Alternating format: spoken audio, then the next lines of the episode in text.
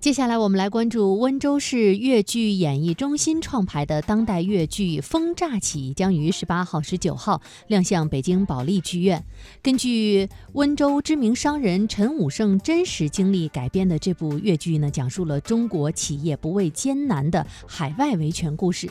根据介绍，温州市粤剧演艺中心历来有在现代戏当中女扮男的传统，而这一次《风乍起》也由女演员担纲所有角色。该剧二零一八年九月六号在温州大剧院首演，之后入选第四届中国越剧艺术节。